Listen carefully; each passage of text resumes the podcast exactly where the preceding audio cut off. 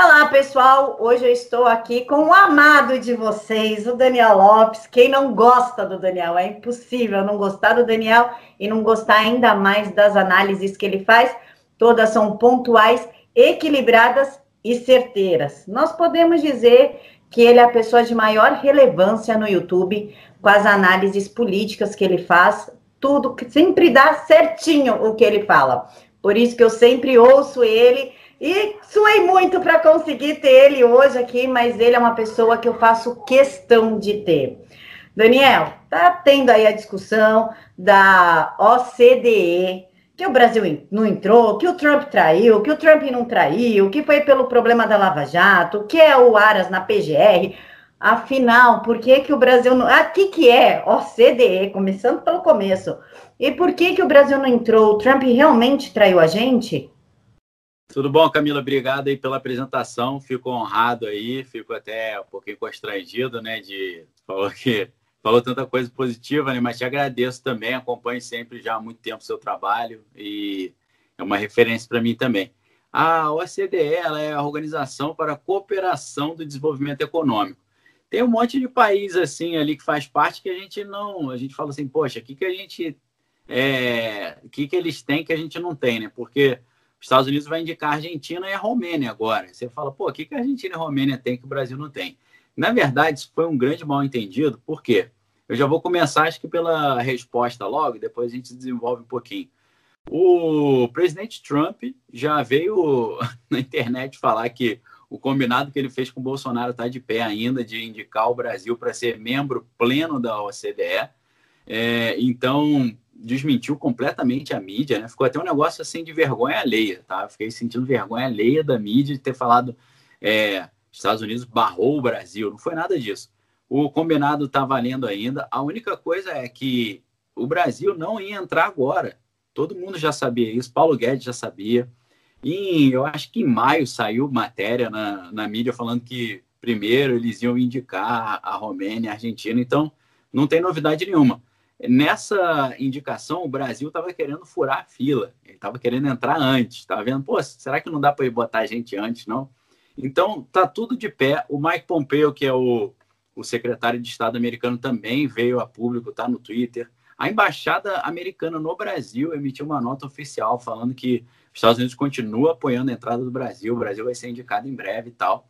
Então, assim, maior lorota da, da a mídia mandou muito mal, assim, no nível ridículo, ficou ridículo. Agora, tem algumas. Aí eu falei com o pessoal na live que eu fiz é, à tarde, mais cedo, eu falei que foi bom esse assunto vir à tona. Por quê? Porque tem algumas, alguns critérios que a OCDE vai. Eu, eu sou do Rio, né? Eu falo OCDE, tá? A galera de São Paulo fala OCDE, né? Então não reparem nesse detalhe, né? É, para nós, o, o, as vogais são é, a, o, o, ABC da área é ABCDE, né? Então, a CDE, como eu falo, né? O CDE, ela, ela tem alguns critérios. O, algumas coisas podem atrapalhar o Brasil de ser aprovado dentro da OCDE. Primeiro, reforma da Previdência. Tem que ser aprovado, porque tem que estar com as contas ajustadas. Segundo, é a questão do COAF, o combate à criminalidade. Todo mundo sabe que Bolsonaro pegou o COAF e deu nas mãos de Sérgio Moro no início do governo, ficou até o meio do ano e depois o Congresso tirou o COAF de Sérgio Moro. Isso atrapalha. A questão de atrapalhar as investigações da Receita Federal também atrapalha um pouquinho. Então, é, foi bom esse assunto vir à tona para a gente cobrar o Congresso e falar: Congresso, não nos atrapalhem, por favor, mais mais um, uma, uma coisa que você, mais um obstáculo que vocês estão colocando, tá? Há, inclusive, um outro ponto também, lei de abuso de autoridade. É um ponto que, inclusive, estão dizendo que vai vir uma comissão da OCDE para o Brasil para avaliar como é que está a situação do Brasil em termos de luta contra o crime e tal. Então, tudo que o Bolsonaro tem lutado ali está indo no caminho certo para a gente ser aprovado. Agora, o Congresso, com essas maluquices todas, tirando o COAF de Moro, é, com a lei de abuso de autoridade e todas essas loucuras que a gente está vendo de adiar continuamente a reforma da Previdência, isso atrapalha. Então foi bom, porque a gente fica com mais revolta ainda e vai cobrar mais ainda do Congresso para não atrapalhar de novo o Brasil de poder entrar para esse que é o grupo dos países mais ricos do mundo, né? E a gente trilhar essa rota aí que eu falo, né? Que o Brasil é como se fosse um, um trem que mudou de, de, de rota ali, de trilho, e já está seguindo a rota das potências mundiais. É só o Congresso não atrapalhar. Então, se eles não atrapalharem, vai ser ótimo. Aí é bom que a gente já cobra logo isso também no Congresso. E mas o, qual que é a importância do OCDE, OCDE, tanto faz, uhum. o Brasil tá lá? Por, por que esse show da mídia aí? É porque a mídia, assim, ela tinha um grande argumento é, para tentar atrapalhar o governo, porque estão em pânico, né? Perderam grande parte da, do financiamento público. Então eles querem derrubar, sempre quiseram, né? Mas eu digo que Bolsonaro retirar a verba pública da grande mídia é promessa de campanha. Então ele fazia isso primeiro, não é novidade. Segundo, é ele cumprindo a sua promessa. Ele falava: falem mal de mim, é, tentem me impedir de ser eleito, que se eu for eleito vocês vão se ver comigo, eu vou cortar a verba. Então a mídia está em pânico. O grande argumento que a mídia tinha era o mais atual, né? Se a gente fizer um histórico rápido, primeiro é Mourão é inimigo do Bolsonaro e é melhor do que Bolsonaro. Aí caiu por terra. É, Paulo Guedes falou que está aborrecido, vai sair do governo.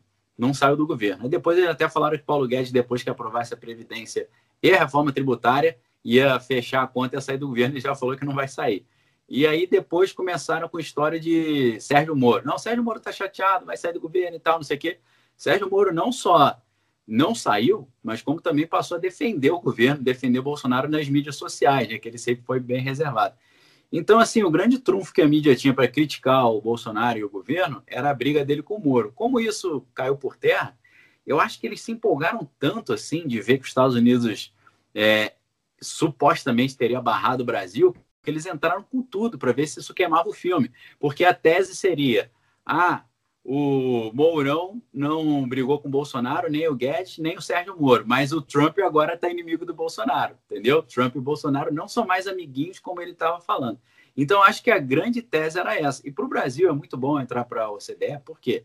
A OCDE, ela, ela exige uma maturidade do país. Maturidade, como eu tinha falado, com relação às finanças, né? ajustar as finanças, a questão fiscal, né? de não ficar gastando mais do que ganha, é, a luta contra a corrupção eu, eu comparo com uma, a, a, o adolescente virando adulto, né? Você faz 18 anos, você tem mais direitos, né? Você pode abrir uma empresa, casar, fazer, é, tirar carta de motorista e tal. Mas também, se você cometer um crime, você não vai ter regalia de ir para FEBEM, medida socioeducativa, tu vai para cadeia.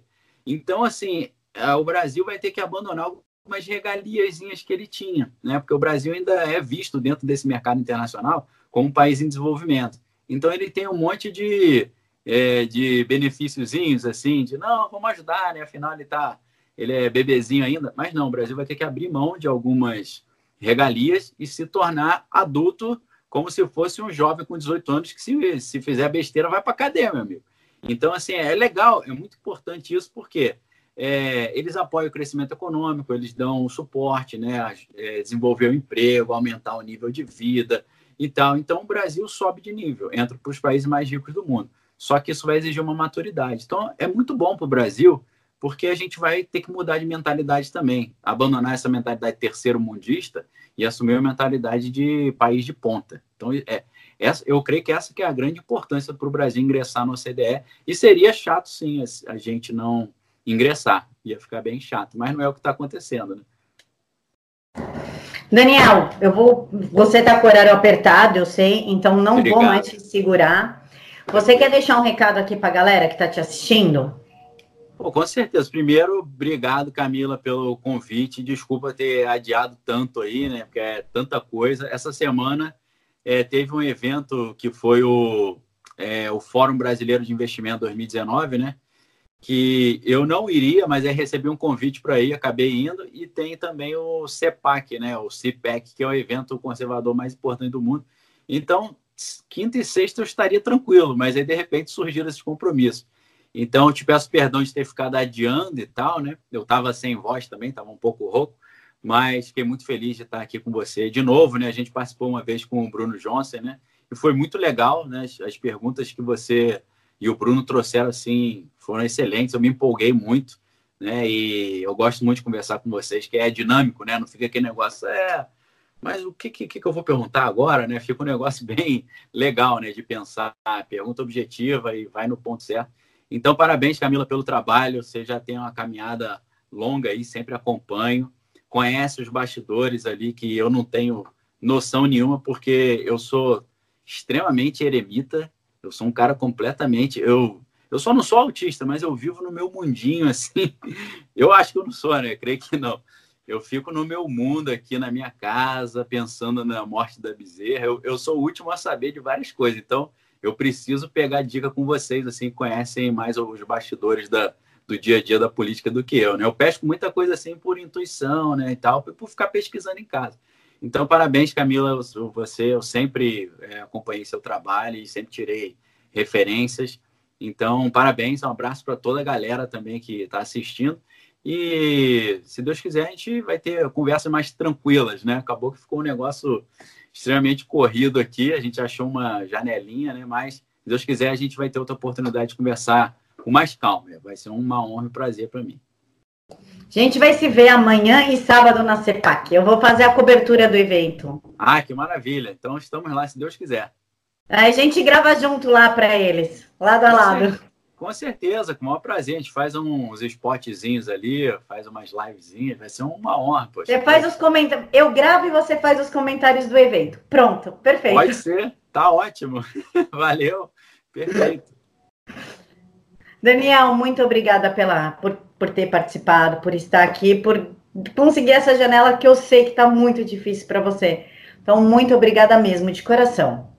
Valeu, Camila. Um abraço para você, para seus filhos aí, para a família. Deus abençoe vocês e é um, um ótimo final de semana. A gente se vê então, se Deus quiser. Obrigada, Daniel. Fica com Deus. Um beijo em todos aí. Amém. Valeu. Um abraço. Abraço. Tchau. Tchau.